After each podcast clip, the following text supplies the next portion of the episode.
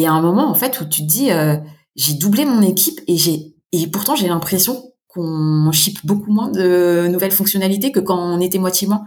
Et, tu te dis mais c'est bizarre quand même, comment ça se fait?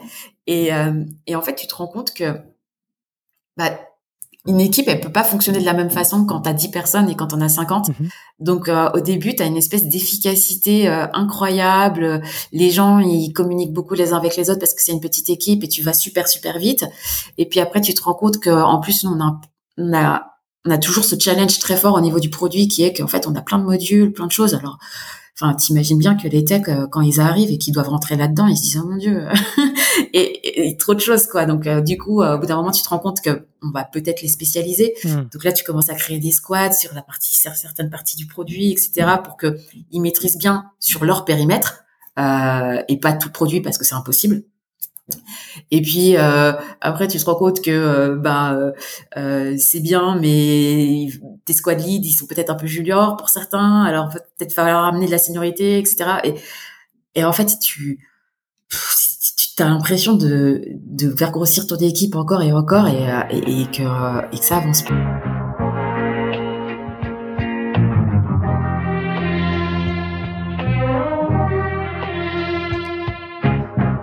Bienvenue dans SaaS Club, le podcast qui vous partage les recettes gagnantes des SaaS français.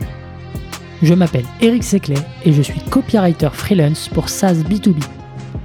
Le but de ce podcast est simple vous apporter sur un plateau les meilleurs conseils et retours d'expérience d'entrepreneurs de l'écosystème SaaS. À chaque épisode, direction les coulisses pour parler validation de l'idée, conquête des premiers utilisateurs, acquisition, pivot, mais aussi réussite et apprentissage.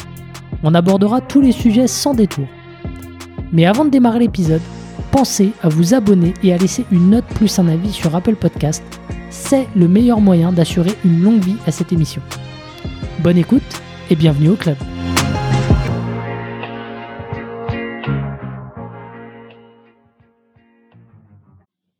Allez, c'est parti pour un nouvel épisode de SAS Club et aujourd'hui j'ai le plaisir de recevoir Laura, la CEO de Regat. Bienvenue Laura. Merci. Bonjour Eric. Euh, on, a eu une première tentative qui s'est soldée par un échec la dernière fois. Donc merci à toi de, revenir dans, l'émission, c'est très cool. Euh, donc je présente rapidement euh, Regat. donc Regat, c'est une solution qui va automatiser la gestion financière et comptable des entreprises et ça s'adresse aussi bien côté entreprise à des DAV, des CFO et côté conseil à des experts comptables donc on, reviendra un petit peu dans, le détail euh, de la solution. Aujourd'hui, vous avez plus de 10 000 clients, euh, vous avez 150 euh, collaborateurs. Tu vois, j'ai mis des chiffres à jour. on a mis des chiffres à jour pour info parce que la dernière fois, elle était à 80, autour de 80. Donc c'est pour vous, montrer un petit peu l'échelle de scale qui est en train de, vivre Laura. Et vous avez levé 27 millions d'euros déjà. donc hyper impressionnant en, moins de deux ans en, tout cas deux ans, euh, vous avez fait euh, tout ça, quoi. Oui, alors pour être tout à fait correct, euh, en trois ans, mais oui. deux ans, c'était le lancement commercial, c'est ça?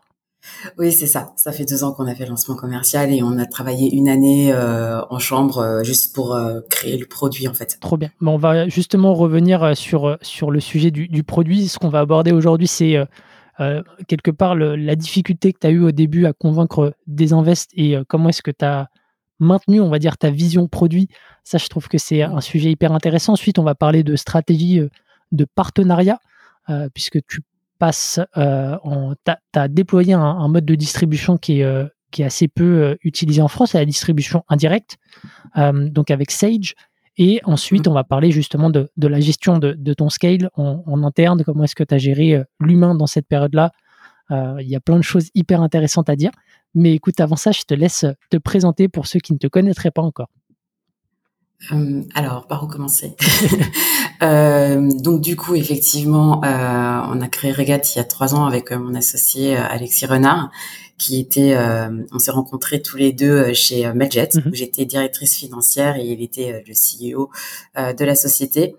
Et avant ça, bah, j'ai un parcours assez classique pour une financière. j'ai fait de l'audit et du conseil pendant sept ans chez chez KPMG. Mhm. Euh, donc voilà, un parcours tout à fait standard jusqu'à la création de Regat. Et tu avais prévu de, juste pour, pour info, tu avais prévu de lancer une boîte, enfin tu te voyais dans, dans cette posture-là? Non. Non, non, pas du tout. Euh, c'est le hasard des choses. Euh, mais euh, ça se passe souvent comme ça. Enfin, dans ma vie, il y, a, il y, a, la lumière à un endroit et je rentre. et là, c'est un peu ce qui s'est passé avec. c'est ce qui s'est passé pour la, la, le fait de partir en start-up après le cabinet, parce que moi, je pensais plutôt au grand groupe. Et c'est ce qui s'est passé aussi quand quand on a créé la boîte. c'est juste, c'est voilà, il y a une opportunité et j'avais trouvé ça hyper intéressant de voir un business euh, grossir en tant que directrice financière, mhm. euh, de voir euh, l'internationalisation, de voir tout ça. Et, et, je me suis dit bon bah banco, on va le vivre depuis vraiment le tout début et avec un prisme légèrement différent. Et, et je regrette pas, c'est très très riche comme expérience, donc c'est génial. Top, bah, j'aime beaucoup ce, cet opportunisme, c'est un, un, truc qui me guide pas mal aussi dans, dans, dans ma vie. Donc je comprends parfaitement la philosophie derrière. Je te propose de parler un petit peu de Régate, nous dire un peu ce que ça fait aujourd'hui. Euh, mm. J'ai évoqué brièvement euh, le, produit en intro, mais euh, c'est beaucoup plus dense. tu parles de, de cockpit financier sur, sur ton site. Donc, qu'est-ce que Régate aujourd'hui? Alors, déjà, ta phrase d'intro était parfaite. c'est toujours ce que je dis. c'est un outil qui permet effectivement d'automatiser sa gestion financière et comptable et de piloter son activité. Mais concrètement, qu'est-ce qu'il y a derrière? Du coup, euh, sur Regat, euh, tu vas pouvoir gérer tes factures fournisseurs, donc tout ce qui est précomptabilité, euh, automatisation des écritures comptables, circuit d'approbation. tu vas pouvoir aller payer en un clic également. et on a également une partie facture client, donc émettre des factures, les envoyer à ses clients avec des liens de paiement éventuellement. on va avoir bien évidemment tout ce qui est gestion de notes de frais. sur la partie paiement, en fait, on a il y a un compte qui est imbriqué. Et donc du coup on va pouvoir faire des virements, on va pouvoir émettre des cartes de paiement physiques ou virtuelles avec toute la gestion automatique qui est derrière pour pouvoir faciliter la récupération des justificatifs. On va pouvoir monitorer, monitorer ses coûts, donc il y a du suivi budgétaire, des demandes d'engagement de, dépenses, euh, et euh, on vient de mettre en place euh, la partie cash forecast, le suivi trésorerie et prévisionnel de trésorerie. voilà, l'idée c'est quoi C'est d'arrêter de multiplier les outils euh, quand on est euh, directeur financier euh, d'une PME et d'avoir un seul outil unique où en fait l'information, bah, du coup, elle est consistante d'un module à l'autre parce que tout va s'alimenter et va créer une vision d'ensemble pertinente qui a du sens et fiable et de s'intégrer avec le logiciel de comptabilité. Donc ça, c'est un point qui est important dans notre stratégie, c'est qu'il y a souvent plein d'outils qui sont géniaux pour traiter les, les pains opérationnels mais il s'arrête toujours avant le logiciel de comptabilité. Mm. Alors, pour, euh, pour une direction financière, c'est, c'est quand même la finalité. Donc, on essaie de travailler là-dessus, ce qui d'ailleurs est pas toujours. Euh, enfin voilà, une intégration, c'est, c'est souvent beaucoup de travail à gérer, mm-hmm. mais euh, mais c'est un point qui est très important pour nous.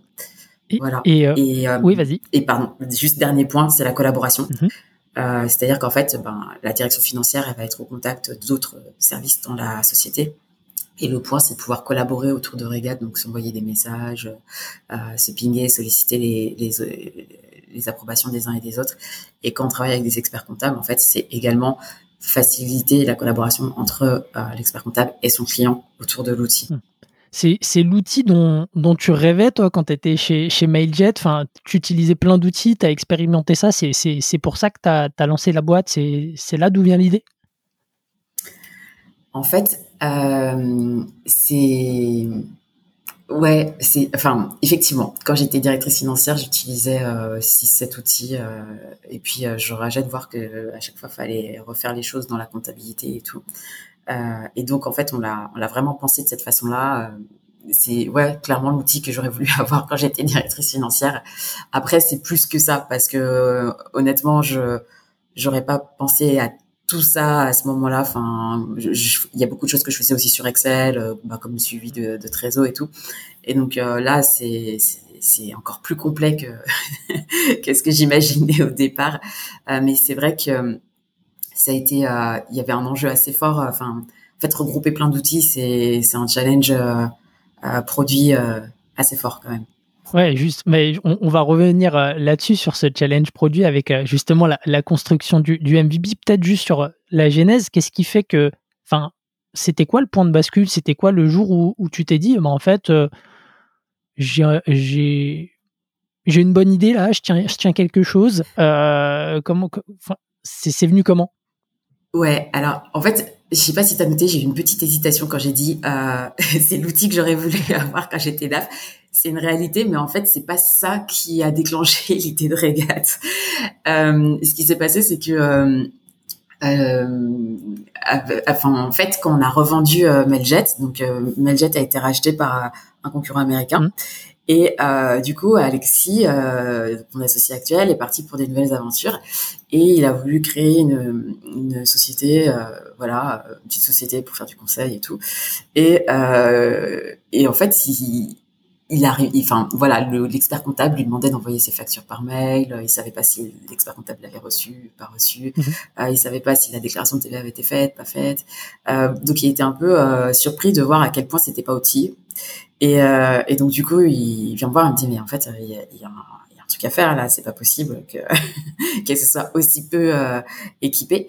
Et donc euh, du coup, c'est parti de là quand il m'en a parlé parce que pour le coup, lui, c'est un entrepreneur né. Mmh. Donc, euh, autant moi, si tu me demandes si j'ai pensé un jour euh, créer une société, la réponse est non. Mais lui, pour le coup, il en a, il a beaucoup, euh, il en a créé, il en a repris, etc.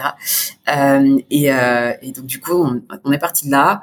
On s'est dit, bah oui, il y a quelque chose à faire. On a itéré. Et après, c'est vrai que moi, j'avais un prisme très non pas expert comptable, mais plutôt euh, DAF. Mmh. Et donc, en fait, c'est comme ça qu'on a construit euh, finalement Regat en se disant, bah oui, il y a, y a, du sens à avoir un outil pour piloter les choses qui regroupe à peu près tout et pas mettre cinq, six outils en place, etc. etc. Mmh. Ouais, donc, euh, c'est, et puis c'est lui, quelque part, qui t'a, qui, entre guillemets, hein, pris par la main, tu vois. C'est, j'imagine que c'est plus simple de se dire, OK, je me lance dans une aventure entrepreneuriale alors que je n'y pensais pas, avec quelqu'un qui est déjà hyper expérimenté euh, dans, dans, la création de boîte. Euh, c'est certain, ça change complètement la, la, la picture. Hum. c'est sûr. Et puis après, euh, enfin, je, je, le vois avec d'autres personnes autour de moi, le fait de partir avec quelqu'un avec qui tu as déjà travaillé pendant plusieurs années, que tu connais très très bien, euh, en qui tu as confiance sur les choix business, sur la compréhension des choses, etc. Euh, c'est quand même ultra rassurant et c'est ultra puissant après pour la collaboration euh, future également. Ouais, carrément. c'est euh, voilà, choisir son associé, c'est c'est quelque chose d'important. Ça, fait la diff. Hein. Moi, je pense à je pense à Alessandro avec Abyssal qui est passé dans le podcast, qui a monté sa boîte avec son ami d'enfance Yacine et, ils avaient déjà ils ont ils ont fait CDI ensemble. ils ont ils avaient monté une boîte ensemble et du coup bah en fait le jour où ils, ils, ont voulu faire quelque chose, euh, ils sont, ils sont euh, immédiatement associés. Quoi. Ils, ils ont de, cet avantage-là de, de, se connaître et de pouvoir se dire les choses de par leur historique. C'est ça. C'est ça. c'est une belle histoire de faire ça avec son ami d'enfance. complètement. Mais bon, faire ça avec quelqu'un qu'on qu'on apprécie et qu'on connaît très bien, ça devient un ami. Ouais, clairement, t'as pas le choix. ouais. Euh, top. J'aimerais bien du coup qu'on parle un peu de, du sujet du, du, MVP parce que là aujourd'hui, le produit il fait beaucoup de choses. Et quand tu crées un outil all-in-one comme ça, comme tu l'as dit, il y, a un challenge euh, d'un point de vue euh, produit, d'un point de vue roadmap. Qu'est-ce que tu fais en premier? Euh, C'est la, première marge de ton MVP, elle a été hyper haute et, je pense que c'est ce qui a justifié le, un an de travail, comme tu l'as dit, un peu le profile. Est-ce que tu peux revenir dessus et, nous dire bah, pourquoi en fait c'était important pour toi d'avoir un MVP qui, qui soit hyper, je dirais, dimensionné par rapport à, à ce qu'on peut avoir sur le marché habituellement? Alors ouais, effectivement, en fait, quand on a pensé à l'outil, on s'est dit euh, il faut que ce soit un outil complet euh, parce qu'en fait, euh, comme il y avait vraiment ce pitch de dire euh, on va arrêter de multiplier les outils au, sein de la stack finance, bah de facto ça devait regrouper tout. alors ça, c'était la vision. bien évidemment, on n'a pas pu faire ça dès le, premier jour, même si finalement, trois ans plus tard, on est quand même pas loin du, périmètre complet mmh. euh, de ce qu'on veut faire. Euh, mais du coup, on s'est dit, bah, par quel angle on va commencer? Et l'angle qui nous semblait finalement le moins équipé aujourd'hui dans les directions financières, pour nous, c'était la partie fournisseur. Mmh. Donc, euh, tu vois, il y a beaucoup de sociétés qui font de la saisie. Les gens se sont pas mal équipés hein, quand même depuis les trois dernières années bien que ça dépende des environnements. Mais voilà, les gens, ils faisaient de la saisie euh, de, de factures euh, à la mano. Euh, quand tu veux valider pour payer quelque chose, t'envoies un mail à Jean des opérations ou à Sébastien des commerces. Et puis, bah, on te répond, on te répond pas, tu sais pas trop, et puis tu oublies, et puis tu passes à autre chose. et puis après, tu dois suivre tes paiements. alors en plus, si t'as pas le logiciel de comptabilité, tu te fais ton fichier Excel. Enfin bref, un peu la galère. Et on s'est dit, c'est ça l'angle de départ qu'on va qu'on va prendre. Euh, et puis on va rajouter euh, les choses. Sauf qu'en fait, sur la partie fournisseur, pour faire quelque chose qui a du sens, bah tu peux pas juste t'attaquer à une petite partie du process. Il faut que tu fasses le process de bout en bout, hmm. de la réception jusqu'au paiement, pour que ça ait du sens et de la valeur pour l'entreprise. Mais du coup, ça suppose que bah, il y a plein de choses, quoi. Euh, mettre en place l'ossérisation pour récupérer les éléments, comment j'automatise les écritures comptables, les workflows, les workflows d'approbation. Ça, c'est un truc. Euh, enfin, c'est hyper. Mettre ça en place, un outil de workflow, en fait, c'est quelque chose. Techniquement, c'est pas, c'est pas simple. Mmh. D'ailleurs, euh, on a des concurrents qui tous les ans disent qu'ils vont le mettre en place, mais qui ne l'ont toujours pas. Mais je comprends pourquoi, parce que c'est quelque chose qui est compliqué. et puis, on s'est dit, bah, le paiement aussi, le paiement, bah, quand t'as t'es une PME ou une petite société, c'est quelque chose d'assez pénible. Aller dans sa banque, ressaisir tous les montants de toutes tes factures, etc. Et donc on s'est dit on va faire ça de bout en bout. Euh, ça c'était ton MVP. Voilà, ça c'était notre MVP. Et on s'est dit il faut absolument qu'il y ait les notes de frais. Donc en fait notre MVP c'était en gros c'est toutes les dépenses. Donc c'est dit facture fournisseur et notes de frais. Mm. Et euh, quand on a commencé à aller voir les fonds, et qui regardait euh, tout ce qu'on voulait faire, il s'est là mais ça c'est pas un MVP en fait, euh, ça c'est même deux produits en fait, il y a des notes de frais mm. et déjà de la facture fournisseur et en plus je voulais faire un truc hyper compliqué et tout et tout. Et, euh, et à chaque fois on dit là oui mais en fait on peut pas faire autrement parce que je vais pas juste dire tiens je vais faire des workflows, bah non ça sert à rien tout seul. Alors oui il y a des outils qui le font mais en fait on n'est pas du tout dans notre logique euh, de dire euh, j'arrête de multiplier les outils. Hmm. Donc ils disaient non non il faut qu'on fasse tout en fait. Et les gens ils étaient là mais ça va vous coûter super cher euh, votre MVP et puis en fait il faut d'abord tester le besoin marché parce que vous allez investir sur un produit mais ça se trouve il n'y a pas de besoin et donc en fait vous aurez dépensé de l'argent pour rien et puis vous pourrez pas faire de pivot parce que vous aurez trop développé et puis etc etc. Donc c'était des conversations un peu sans fin. Et on a tenu bon. Qu'est-ce qui fait que, enfin, tu vois, toi, comment tu as réagi déjà euh, face à ces objections euh, enfin, dans un premier temps et, euh, après, comment est-ce que toi, dans un second temps, tu as réussi quelque part à, à, te rassurer sur ta vision? Alors, comment j'ai réagi sur ces objections? J'ai la chance d'être directrice financière. et en fait, la perception, c'est que on parle à des gens qui sont pas experts sur le sujet.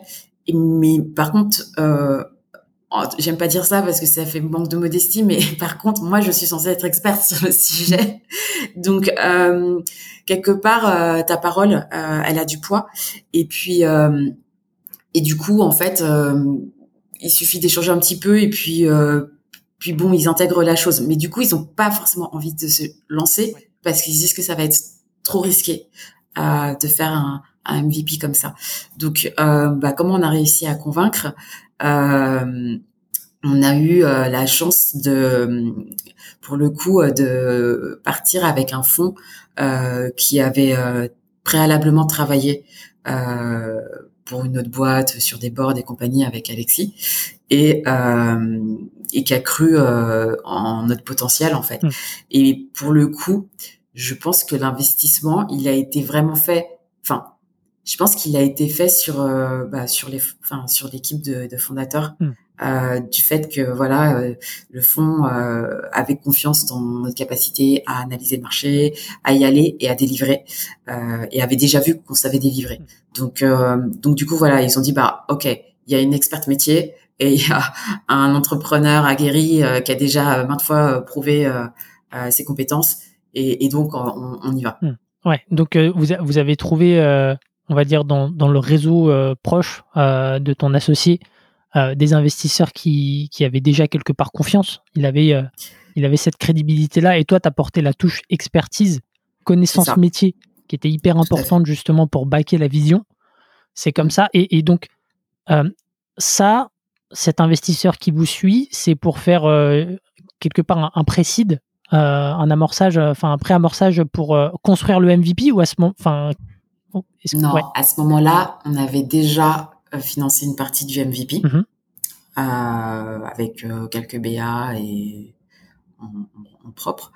Et, et, donc en fait, on avait un, un produit et on, on, venait tout juste de le mettre sur sur le marché.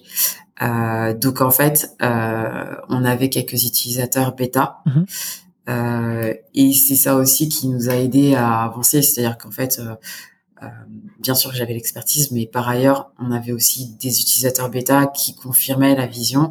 Et puis finalement, la construction, on l'a, on l'a géré un peu différemment, quoi. On l'a géré nous de notre côté, enfin voilà, on a fait du conseil, on a fait euh, du financement euh, avec euh, des gens qui nous connaissaient déjà et enfin voilà, tout ce qui est friends and family. Mm. Et, et, à partir de là, on a réussi à faire la première brique et ensuite les fonds ont suivi.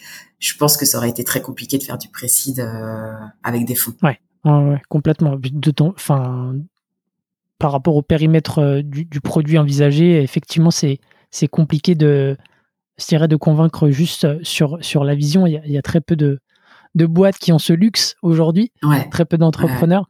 Euh, sur, euh, sur cette partie, on va dire, construction du produit lors de, de la première année, tu avais la chance, j'imagine, d'avoir pas mal de directeurs financiers dans, ton réseau. comment est-ce que tu as, interagi avec eux? Comment est-ce que tu as fait ta user research? Parce que la dernière fois, j'ai discuté avec un entrepreneur qui me disait euh, Je connais mon marché, mais. Euh, euh, enfin, je, connais mon marché, du coup, je me suis.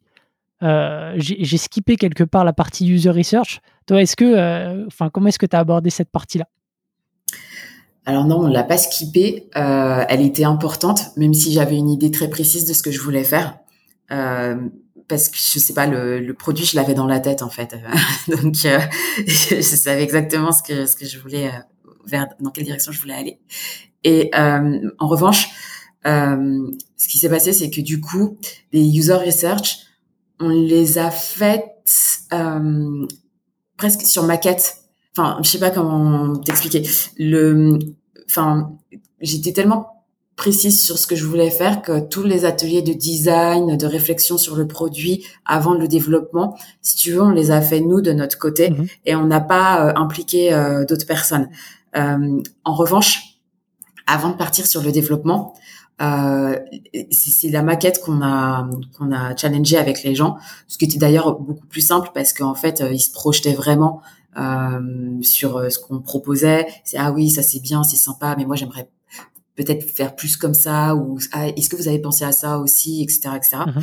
et en fait du coup euh, les ateliers étaient très riches euh, sur ces user research parce que euh, c'était plus du test de de, de maquette quoi donc euh, c'était c'était assez assez complet euh, pour les éléments auxquels on n'avait pas pensé, puis aussi pour améliorer ceux à quoi on avait on avait pensé.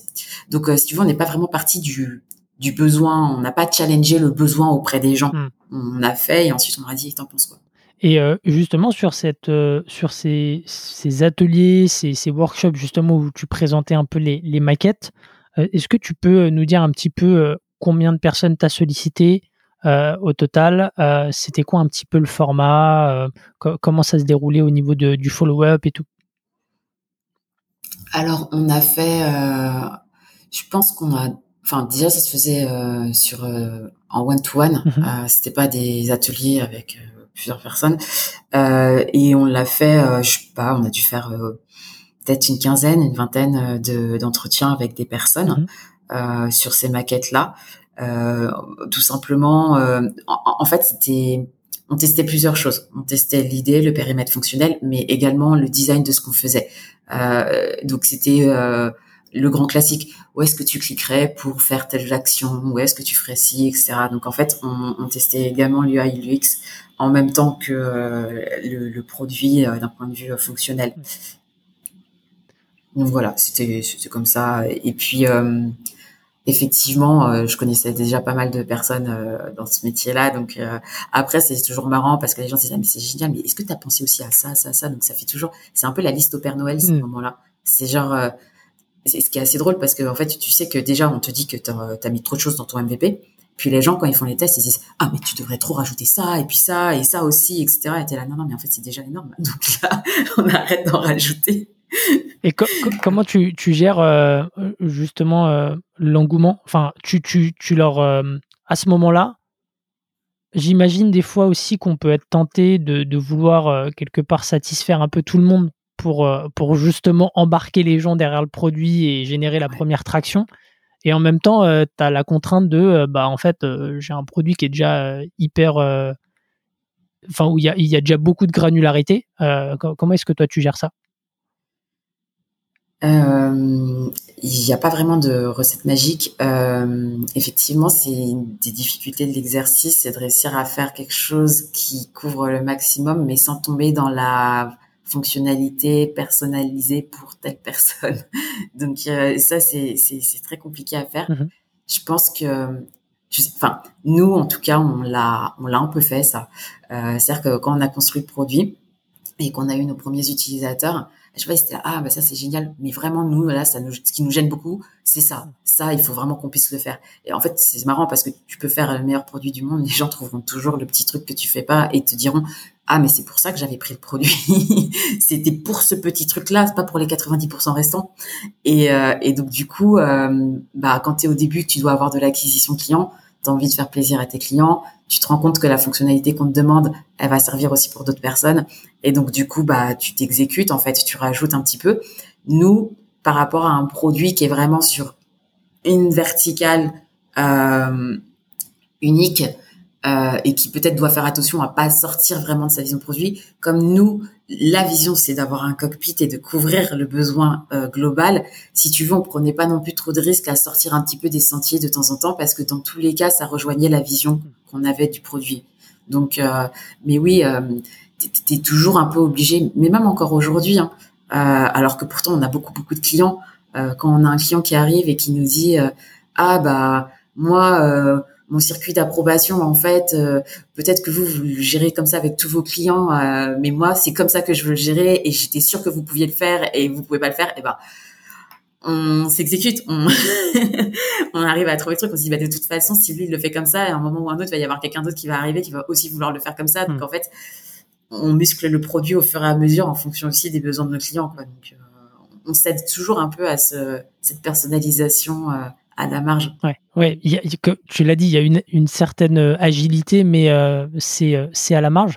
Sur, je dirais, sur la partie vision au global, pour, toi, comment est-ce que tu la travailles, tu vois Enfin, j'ai discuté pareil la dernière fois avec un fondateur, donc il avait écouté l'épisode avec Agora Pulse, Emric de, de, de Agora Pulse, et et en fait, il se rendait compte qu'il n'avait pas forcément euh, vraiment travaillé sa vision. Euh, pour toi, aujourd'hui, c'est quoi la vision? À quoi ça sert? Euh, Comment est-ce que tu la formalises? Est-ce que tu la formalises, tu vas sur un papier? Enfin voilà, je suis très curieux d'avoir ton point de vue là-dessus. Non, on l'a pas formalisé sur sur un papier. C'est quelque chose qu'on a fait un peu a posteriori parce que euh, on a on a créé une équipe produit, euh, mais c'est venu plus tard. Euh, au début, on on est un peu parti. en fait, j'avais, enfin, encore une fois, je, me répète, mais j'avais vraiment une idée très claire de ce que je voulais faire mmh. sur la, la, première partie, et, et, donc en fait, et, et où on voulait arriver à la fin enfin à la fin, il n'y a jamais vraiment de fin, mais euh, mais en tout cas de, de j'avais en gros j'avais dans ma tête une idée très claire de euh, l'étape 1 à l'étape 3 on va dire. Euh, donc voilà, j'ai pas eu besoin de formaliser tout ça. Mm-hmm.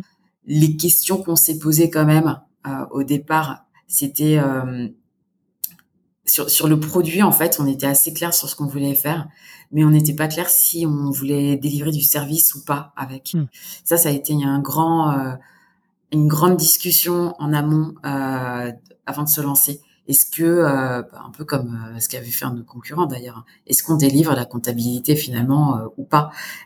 Et en fait, euh, moi, j'aimais bien en plus un peu euh, le modèle euh, comme PFIT et je trouvais que c'est un, un, un, outil qui était sympa et, et, je trouvais ça cool en fait d'avoir aussi ce côté je, je, livre le service en même temps que je, je livre l'outil. Et finalement, on a, on a, on a parlé, tout le monde avait son avis. Alors, il y a des gens qui disent ouais c'est trop bien, il y a des gens qui disent non pas du tout, faut pas faire ça. c'est assez dur de prendre sa décision. Et finalement, on a c'était vraiment la seule, c'est la seule chose sur laquelle on a hésité au niveau de la vision. Hmm. Euh, et, et, finalement, on s'est dit non, non, mais en fait, euh, c'est pas scalable d'avoir du service. Euh, on va, on va voir, on va vraiment faire de l'outil 100%. Hmm. On va pas faire du service. Euh, et, et, voilà, c'est la seule hésitation qu'on a eue et sur laquelle on a beaucoup, beaucoup échangé. Mais après, euh, le produit en lui-même, on savait vraiment où on voulait aller et et du coup, on n'a pas vraiment fait l'exercice. Euh, au-delà de celui que je viens d'énoncer, euh, de, la vision produit. Ok, non, mais c'est euh, hyper intéressant euh, ton, ton, point de vue là-dessus. je suis toujours très curieux de, de savoir. c'est pour moi, c'est au fil des épisodes, je me rends compte que c'est hyper important la partie vision parce que ça, ça va, ça va impacter beaucoup de, beaucoup de métiers. Au final, le produit, le people, ça va impacter aussi le marketing. Et du coup, j'étais hyper curieux de savoir un peu comment est-ce que toi tu voyais les choses là-dessus. Et juste pour rebondir sur un dernier point, tu disais c'est un peu dur de prendre sa décision quand, chacun a son avis. Ça c'est un vrai sujet pour les, entrepreneurs, c'est que tout le monde a son avis, tout le monde dit tout et son contraire. Comment comment est-ce que tu enfin au niveau de la prise de décision, j'imagine que c'est hyper lourd, tu vois. En tout cas, comment est-ce que tu, fais le tri comment toi? En fait, ouais, tout le monde a son avis et en fait, en tant qu'entrepreneur, euh, on s'attend toujours à ce que, que tu tranches. Euh, je pense que de toute façon, pour avancer, c'est nécessaire et c'est aussi ce qui fait que tu es un bon entrepreneur ou pas, parce qu'il y a un moment, le temps, c'est quelque chose de critique, donc tu peux pas sans arrêt faire des, allers-retours et, ne pas avancer.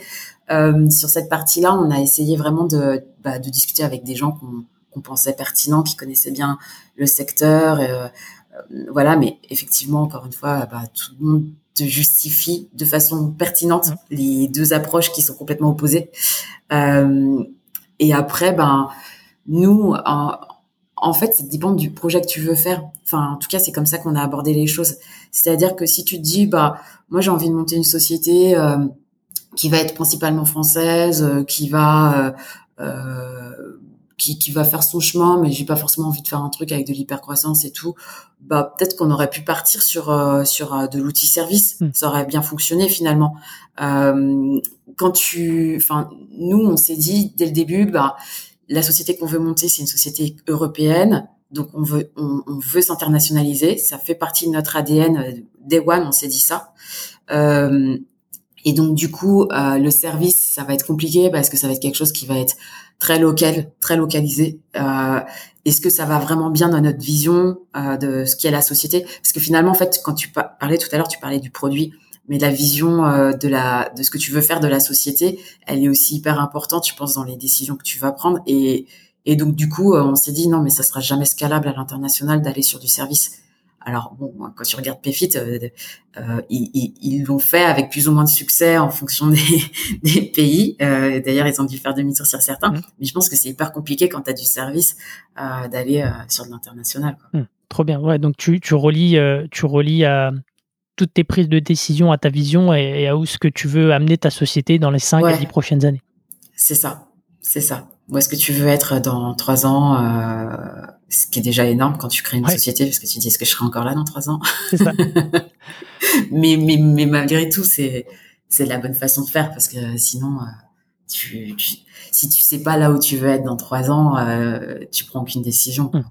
Alors, bah justement, euh, je, fais, je, fais, la transition, tu vois, avec un peu cette ambition européenne et euh, votre stratégie euh, d'acquisition. Peut-être juste avant de, de parler de, du partenariat que vous avez mis en place avec Sage et qu'on rentre un petit peu dans les détails de, comment est-ce que tu construis ça. Euh, sur la partie euh, acquisition, sur, euh, on va dire, les, deux premières années, c'était quoi la stratégie de, de votre côté? Tu me disais qu'il fallait que ça marche rapidement, parce que de toute façon, vous aviez mis beaucoup de temps, d'énergie et euh, justement d'argent dans, dans, ce MVP. Voilà. euh, C'était quoi au, lancement, on va dire, le, le go-to-market que vous aviez euh, défini? Alors le go-to-market, en fait, dès le début, on avait dit qu'on voulait vendre la solution euh, aux entreprises et aux experts comptables. On a eu un peu la naïveté enfin, si on peut appeler ça de la naïveté, de croire que le même produit permettrait d'adresser les deux besoins. Mhm. Euh, et quand moi je l'ai pensé, le produit, je l'ai pensé très entreprise. Et finalement, on s'est rendu compte que les experts comptables, c'était plus compliqué à, à attaquer parce qu'ils n'avaient pas tout à fait le même besoin. Et même si finalement aujourd'hui la base du produit reste la même, on a quand même des fonctionnalités qu'on a fait spécifiquement pour les pour les experts comptables. Mhm. Euh, tout ça pour dire que, excuse-moi, je m'égare. Non. Euh, Le cheminement est valable. et, euh, et du coup, quand on a on a commencé, ben on a on a adopté une distribution directe. On a été prendre des entreprises. En fait, on s'est rendu compte que les entreprises étaient plus enclines à vouloir tester des nouveaux produits que les experts comptables. Mhm. Euh, et d'ailleurs, sur ce- cette partie go-to-market, quand on parlait au VC au début et qu'on disait le mot expert comptable, j'ai un peu l'impression qu'on disait un gros mot euh, et qu'il fallait pas le dire Mm. parce que à chaque fois, ils nous regardaient et ils nous disaient ah, ça, c'est un marché qui est difficile. hein. Il y en a plusieurs qui se sont cassés les dents. Mm. hein. c'est vrai. et, et finalement, nous, on était là non, non, mais c'est sûr, on peut le faire parce que euh, il y a un, be- il y a un besoin, il y a un peine et il faut qu'on l'adresse et il y a un marché et et c'est pas parce que d'autres se sont cassés les dents qu'en fait nous on va pas y arriver. Mhm. Euh, et donc au début, ce qu'on a fait, c'est qu'on a vendu le produit en direct à des sociétés. Mhm. Ensuite, on a essayé d'avoir quelques experts comptables, mais c'était pas facile. Euh, et après, on a réussi à avoir nos premiers experts comptables. Et là, on a dû adapter un peu le produit parce qu'on s'est rendu compte qu'il était beaucoup trop entreprise euh, et pas assez euh, cabinet. Et donc du coup, euh, on a on a adapté le produit. Et on a commencé à avoir des discussions avec euh, Sage Mhm. euh, parce que Sage, en fait, ils avaient leur, euh, leur, leur- leurs experts comptables qui, qui, qui utilisaient pour leur cabinet toute la production comptable, Mhm. mais ils sentaient qu'il y avait un besoin sur le marché pour autre chose, pour un outil qui est un peu collaboratif qu'on pouvait donner aux clients d'experts comptables. Et euh, du coup, ils regardaient un peu ce qui se passait, Mhm. euh, plutôt dans l'optique euh, de trouver euh, un outil qui, qui s'adosserait bien au, au leur, en fait. Mhm.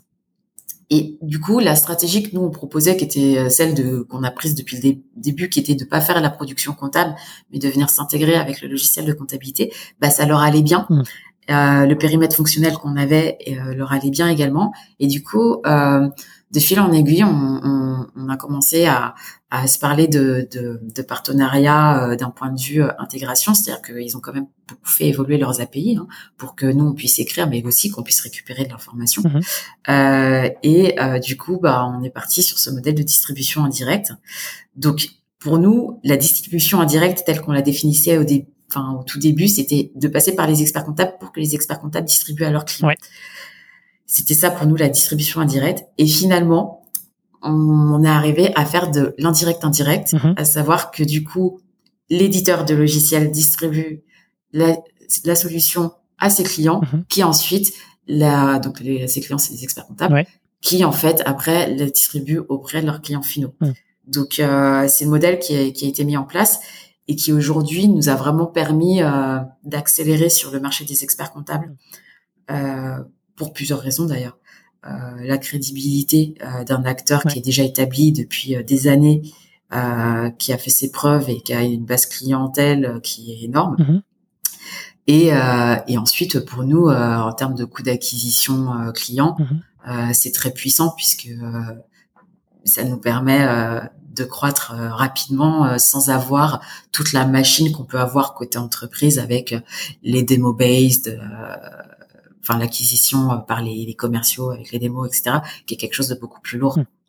Super. Bah écoute, euh, j'ai plein de questions là qui me viennent en tête, mais, je- mais je vais juste, euh, je dirais, résumer. Donc aujourd'hui, vous avez une stratégie plutôt directe avec la partie entreprise et euh, indirecte avec justement le partenariat Sage euh, pour aller chercher les experts comptables. Ouais. Euh, ouais, vas-y. Non, non, mais après, enfin, on a ce partenariat avec Sage, mais en soi, on a aussi, enfin là, on est en train de mettre en place des partenariats avec d'autres entreprises. Là, on a un partenariat avec Cégide aussi, Ouais. qui est pas tout à fait le même puisqu'il n'y a pas cette distribution. Mhm. Sage, on a été très loin dans le partenariat, euh, mais qui reste puissante aussi euh, pour euh, pour l'acquisition en fait. S'adosser à un acteur existant, c'est c'est très puissant. Hmm. Ouais, tu surfes sur, sur la vague. Il y a beaucoup de gens qui ont fait de même avec, avec Salesforce euh, Mm. ou, ou d'autres. Euh, J'aimerais bien qu'on entre un petit peu dans le détail. euh, euh, tu vois, donc, euh, de la genèse et des discussions. Donc la genèse, t'as un petit peu raconté. C'était quoi hein, Tu te rappelles un peu le, tout début et qu'est-ce que vous êtes dit au début? Bah au début, t'as as un gars de sèche qui prend une rendez-vous pour une démo et tu te dis mais qu'est-ce qu'il vient faire là Je comprends pas très bien. et euh, puis bah on discute et puis il dit ah mais en fait l'outil est canon et tout. bah, ok euh, super. Euh, et puis ah j'aimerais bien le montrer aussi à telle autre personne ou telle autre personne. puis tu te dis bon bah pourquoi pas de toute façon. Et, et, donc on commence à, à, à discuter comme ça. et puis nous on se dit que de toute façon ça, enfin c'est toujours intéressant d'avoir le retour de, de, d'acteurs comme ça qui sont sur le marché depuis longtemps, qui connaissent très bien les besoins clients mmh. et, et qu'on va forcément en bénéficier. puis surtout, euh, on a déjà tellement investi sur le produit que on se dit, euh, ils peuvent le regarder tant qu'ils veulent. En fait, euh, ils vont pas réussir à faire la même chose demain, donc on perd rien à prendre l'information et à montrer le produit. Euh, puis on sait jamais quoi. on avait déjà dans quelque part dans notre tête euh, l'éventualité de pouvoir faire euh, un partenariat à un moment quoi. Hmm. Oui, à ce moment-là, euh, tu tu connaissais pas vraiment leurs intentions quoi. C'était Non, la première fois non. Hmm. De toute façon, c'est toujours pareil. Enfin, au début, tu as des gens qui prennent des démos, puis tu as, as, aussi les concurrents qui essayent. Enfin, c'est toujours un peu bon. Il y en a que tu prends et d'autres que tu prends pas. Hmm. Mais mais là, on s'est dit de toute façon, ils ont pas de solution équivalente et quelque part nos clients, c'est leurs clients, donc euh, pourquoi pas euh, continuer à discuter. Hmm. Et puis, euh, à un moment, on comprend que ils cherchent à faire un, partenariat avec un autre produit hmm. et qu'ils sont en train de regarder un peu tout le marché. Et, et, donc, à chaque fois qu'on fait un call avec eux, ils nous, ils nous poussent un peu dans nos retranchements sur le mais est-ce que vous faites ça aussi? Ah, ça serait hyper intéressant que vous fassiez ça, etc. Et on se dit ouais, ouais bon, ok, d'accord, euh, c'est vrai, il y a du sens. Euh, et on avance comme ça. Et donc, euh, je pense qu'ils ont benchmarké. enfin, maintenant, on connaît très bien Marc mm. de Sage, avec qui on discute beaucoup. Ils ont dû benchmarker trois, quatre solutions comme ça. Mm-hmm. Et puis à la fin, ils nous ont dit bon, bah en fait, c'est avec vous qu'on a envie de faire le partenariat parce que bah nous on croit vraiment dans votre stratégie produit sur le marché ce qu'on a vu ce que vous faites c'est ce qui est le mieux euh, et donc on a envie d'avancer avec vous. Hmm. Donc euh, bah on s'est dit ok euh, jackpot quoi si on arrive à faire quelque chose avec eux. Pour être tout à fait honnête, c'est Alexis qui a beaucoup discuté avec eux et moi je le regardais je lui disais mais tu penses vraiment que ça va aboutir à cette chose-là? Ou est-ce que ou est-ce que en fait c'est la grosse machine et tu vois c'est un peu David contre Goliath tu vois donc tu te dis est-ce que moi je passe je, mets une énergie dingue là-dedans je, je, je, je, enfin voilà. Mais est-ce que à la fin, ça va vraiment amener quelque chose? Est-ce que ça va nous amener du business? Ou est-ce que c'est un partenariat un peu marketing qui va pas servir à grand chose, etc. Et euh, et en fait, euh, on a vraiment travaillé pour que les contours du partenariat soient, euh, enfin, soient payants, soit, enfin, amènent quelque chose à la société. Hmm. C'est-à-dire que ce soit pas juste un partenariat ouais, tu t'envoies plein des acteurs qui font des annonces sur LinkedIn. Ouais, j'ai un super partenariat avec un tel. Bon, bah, génial, sauf qu'en fait derrière il euh, y a rien. Mm. Quoi. Et, euh, et même euh, aujourd'hui, il y a des gens qui viennent nous voir pour faire des partenariats. On leur dit mais t'as pas fait un partenariat avec un de nos concurrents? Mm. Ah ouais, mais en fait il y a rien du tout derrière. Il y a trois pèlerins qui ont essayé de prendre l'intégration et en fait elle fonctionne pas et donc du coup on a arrêté. Donc voilà, on s'est dit non, nous on veut pas faire un partenariat juste pour le nom comme ça et lâcher ça sur sur sur la toile et, et voilà, on s'est dit, on veut faire un truc qui fonctionne vraiment. Et si on fait un partenariat avec vous, il faut que vous jouiez le jeu mm. et qu'en fait, au niveau de l'intégration, ce soit parfait et pas euh, un truc euh, vite fait comme ça. Et donc, en fait, ils ont vraiment pris le point et ils ont vraiment joué le jeu euh, pour que le partenariat soit vraiment quelque chose de de valorisant pour leurs clients, enfin qu'il y ait de la valeur dans, dans, les, éléments. Mm. Donc tu vois, nous, on leur a dit, bah, ce qui serait hyper puissant, c'est que euh, on puisse faire des paramétrages euh, en one click en récupérant toute l'information de Sage. Hmm. Et ils étaient là, bah oui, mais nous, on peut pas vous donner ça parce que l'API aujourd'hui, elle permet pas de faire tout ça. Et donc, euh, on a dit, bah ok, mais va falloir qu'on dessus.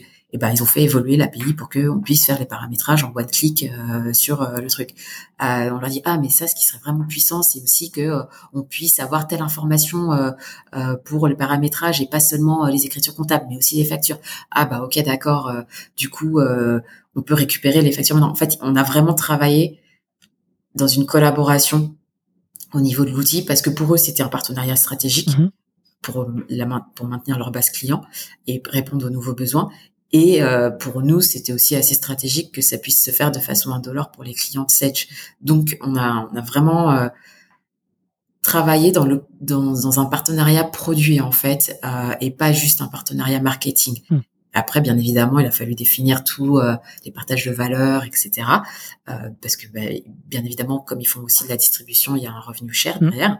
Mais finalement, ce partage de valeur a fait que eux, ils ont donné un sens à ce partenariat en poussant euh, les bonnes évols produits qui nous ont permis de faire les choses correctement. Alors justement, euh, tu, tu parlais de poser les contours, tu vois, de, ce partenariat. Et je pense que c'est hyper important parce que, comme tu l'as dit, il y a beaucoup de partenariats qui sont juste là pour faire euh, joli, on va dire, et pour euh, remplir, on va dire, le quota de partenaires et mettre les logos sur les sites. C'est ça. C'est quoi un peu les, les, on va dire, le cheminement des discussions? Vous avez d'abord parlé produits, puis après, euh, je sais pas, marketing. Enfin, est-ce que tu peux nous détailler un petit peu dans les grandes lignes comment, comment ça s'est passé et ce que vous avez abordé? Alors, en premier, ça a été une discussion produit. C'était très product-led et en fait, nos interlocuteurs, c'était des gens du produit. Hmm.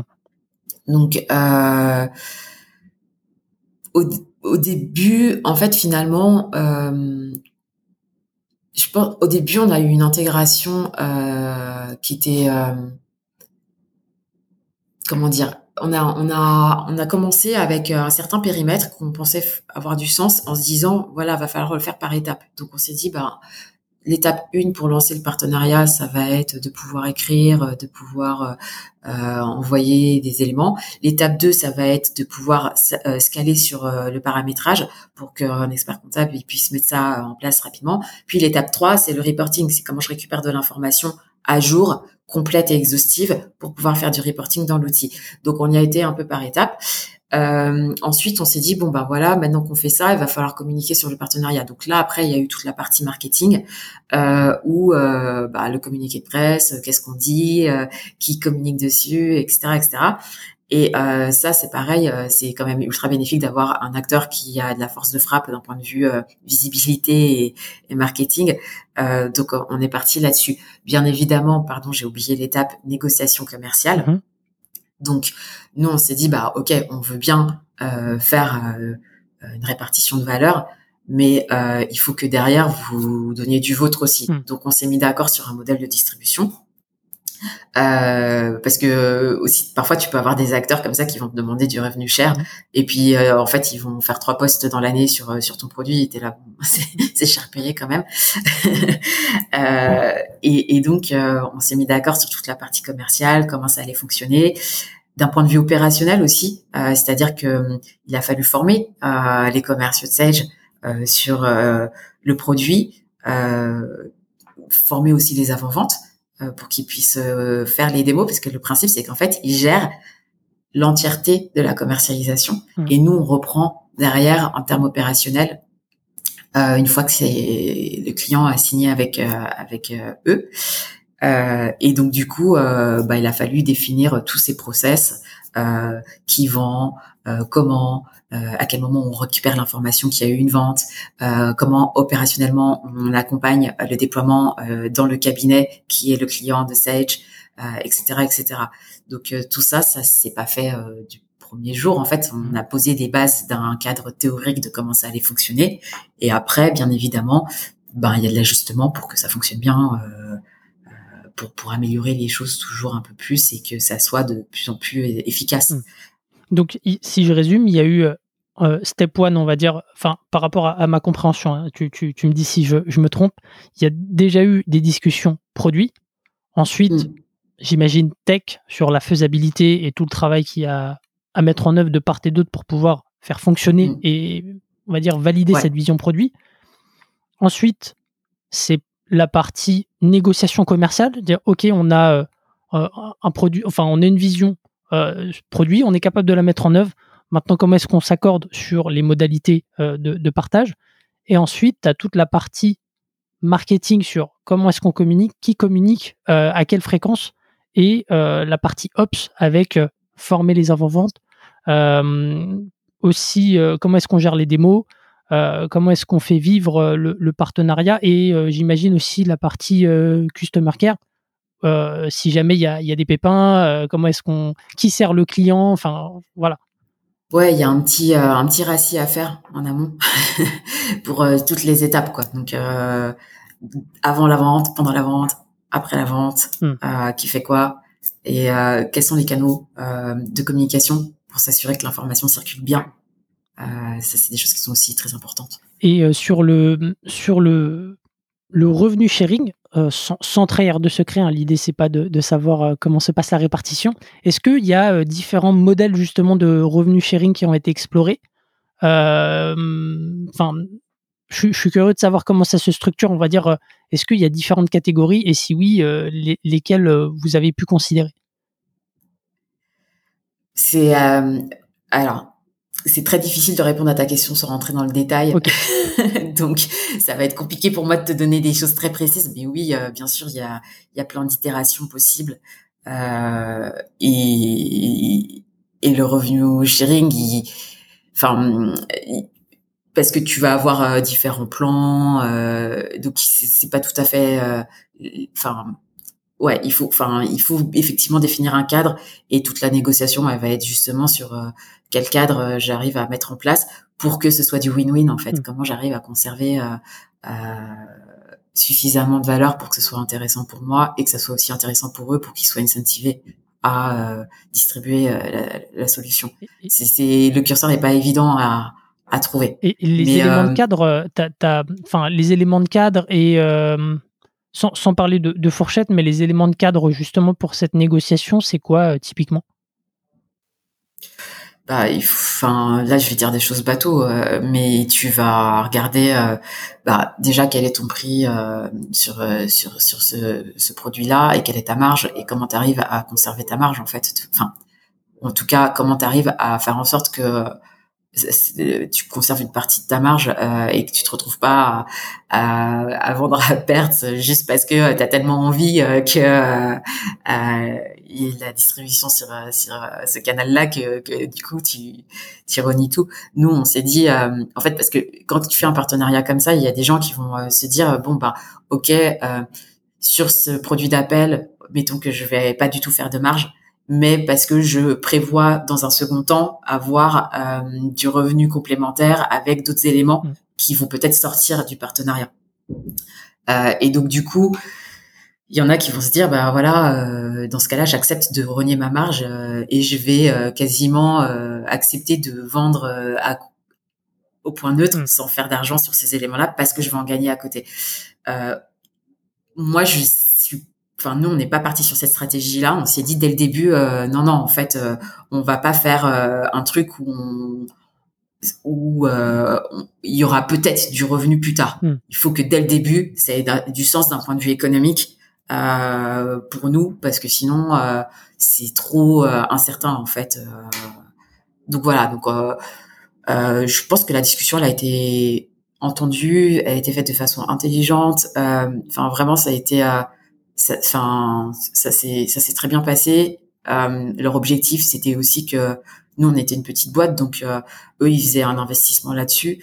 Euh, voilà, il fallait qu'on puisse continuer à vivre et qu'on puisse euh, et que ça nous rapporte aussi à nous parce que sinon, euh, enfin, il n'y avait pas d'intérêt pour eux aussi de nous asphyxier d'un point de vue revenu sharing. Donc euh, ça c'est très bien fait. Mais voilà, enfin c'est un peu les éléments que tu dois prendre en compte. Ta marge, qu'est-ce que tu acceptes de laisser sur ta marge euh, et euh, est-ce que tu vas pouvoir par ailleurs gagner de l'argent sur d'autres éléments et c'est ça qui va conditionner le curseur enfin là où tu vas mettre ton curseur. Hmm. Et super clair. Merci beaucoup pour pour les, les explications sur sur après le déploiement de ce partenariat, ça s'est fait euh, par euh, zone géographique? Enfin, comment est-ce que derrière euh, ça s'est déployé? Il y, a un, y, y a un plan de montée en puissance derrière ou comment ça se passe? Non, il s'est fait, euh, fait sur la France. Euh, donc c'est un périmètre assez large.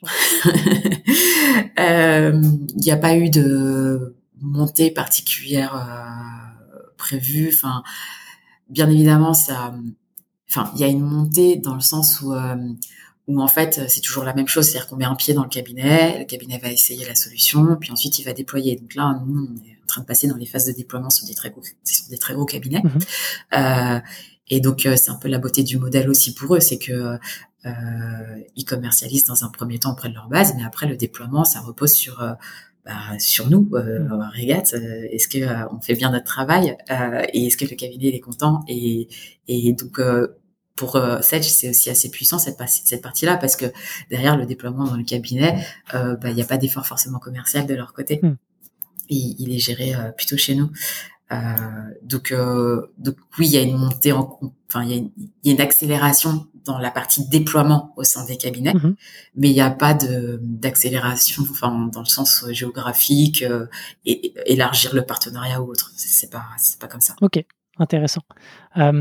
Peut-être juste pour clôturer, on va dire, cette, cette partie euh, partenariat, c'est quoi un peu les recos que tu, tu donnerais à, à un père, un CEO euh, qui veut mettre en place ce, genre de, stratégie C'est quoi les points d'attention pour toi Euh, Voilà, c'est quoi tes best practices euh, que tu peux lui partager? Ben, on en a déjà un peu parlé, mais euh, donc ça va plutôt être une synthèse de ce que j'ai dit avant. Mais s'assurer que dans le partenariat, tout le monde est gagnant. En fait, je pense que quand on est petit, on pourrait avoir le défaut de vouloir à, tout prix avoir le partenariat et donc quelque part de céder facilement sur certains points euh, parce qu'on se dit que c'est c'est très important et qu'il faut qu'on l'ait. Et finalement, c'est pas sain. Euh, c'est pas sain dans les, les bases du partenariat. Et pour qu'il soit pérenne, il faut quand même que le petit acteur il puisse aussi s'en sortir. Et, et donc voilà, je pense qu'il faut pas lâcher là-dessus. Et il faut que dans la négociation qu'on a avec l'autre, que l'autre comprenne que en fait, il y va de la santé de la société et que euh, il a tout intérêt à ce que euh, on puisse euh, être en bonne santé et qu'on puisse continuer le plus longtemps possible parce que lui aussi, il va mettre de la ressource sur ce partenariat. Et c'est ça aussi qui est important d'ailleurs. Un autre point, c'est euh, c'est que l'investissement, il doit être fait des deux côtés. Ça doit pas venir que d'un acteur, parce qu'en fait, si c'est pas fait de l'autre côté, euh, il y a c'est que la valeur, elle n'est pas perceptible de l'autre côté, et donc du coup que le partenariat ne va pas être pérenne. Mm. Euh, donc en fait, il faut que ce soit euh, quelque chose d'assez équilibré quelque part. Euh, sinon, ça fonctionne pas. Super, merci pour, pour la synthèse. C'est, c'est, non mais c'est, c'est hyper intéressant en fait de, de, de- je pense que je te l'ai dit en, en off, c'est un levier qui est vraiment sous-exploité aujourd'hui. C'est très courant aux US. Euh, d'ailleurs, est-ce que vous pensez, plus. vous, vous pensez euh, adopter euh, ce, ce même mode de, je dirais, de distribution pour aller conquérir les autres pays européens? Ça, ça fait partie de, de vos réflexions? Bah, complètement. Euh, là, on est en train de lancer l'Espagne. Hum. Et, et c'est des discussions, effectivement. on est en train de pinguer tous les, les éditeurs, les grands éditeurs sur place pour, pour euh, bah, leur montrer la solution et discuter euh, sur un modèle un peu équivalent euh, à ce qu'on fait en France. Euh, donc, euh, c'est- un point important. euh, c'est une stratégie qui se met aussi, euh, qui, se- qui se met en place avec, enfin, qui prend du temps à se mettre en place, euh, qui, je pense, est puissante, mais qui nécessite quand même un investissement fort au départ. Mm. Euh, et je pense que là où on a eu de la chance, enfin, c'est pas que de la chance, hein, c'est du travail, mais c'est qu'une fois qu'on a réussi à le mettre en place avec un acteur et qu'on arrive à montrer euh, que c'est bénéfique pour cet acteur aussi euh, et pas que euh, euh, pour nous, euh, bah, du coup, les discussions avec les autres éditeurs, elles sont facilitées parce qu'en fait, on a un modèle de succès et on dit, bah, regarde, en fait, euh, c'est, t'as, t'as intérêt à le faire. Et, euh, et donc, du coup, en fait, les discussions, elles sont plus faciles. Euh, pour euh, l'étranger, ce qui va nous, enfin, c'est, que, bien évidemment, on, on lance indépendamment de ça. Donc, on va sur une stratégie un peu de direct, comme Mhm. on a aussi euh, conservé en France, hein, d'ailleurs. Euh, mais euh, on essaie aussi de mettre ça en place sur la partie euh, partenariat parce que euh, pour attaquer un marché, euh, c'est sans commune mesure avec euh, en termes d'impact euh, que si on, on, y va tout seul, euh, personne te connaît, personne connaît ta marque. Mm. c'est des petits Français qui débarquent et qui disent on a un produit, regarde, c'est sympa et tout. alors que si tu arrives avec des acteurs qui font ce partenariat avec toi, qui disent attends, je vais te présenter ses clients, ses clients, ses clients, etc.